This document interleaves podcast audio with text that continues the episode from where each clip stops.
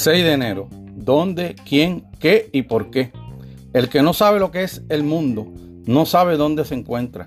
El que no sabe para qué nació, no advierte quién es el mismo ni qué cosa es el mundo.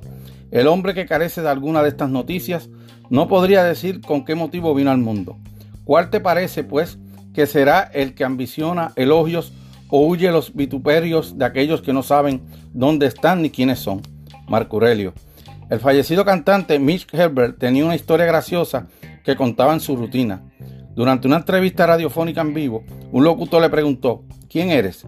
En ese momento tuvo que pensar, ¿ese tipo es profundo o estoy en la estación equivocada? Con frecuencia nos preguntamos algo tan sencillo como, ¿quién eres? ¿Qué haces? ¿O de dónde vienes? Como lo consideramos preguntas superficiales, si es que no las planteamos, no nos molestamos más que con respuestas superficiales. Pero aún con una pistola en la cabeza, la mayoría no podría dar una respuesta sustancial. ¿Tú podrías? ¿Te has tomado el tiempo de saber con claridad quién eres y qué representas? ¿O estás muy ocupado con cosas que no son importantes, imitando las influencias incorrectas y siguiendo caminos decepcionantes, insatisfactorios o inexistentes?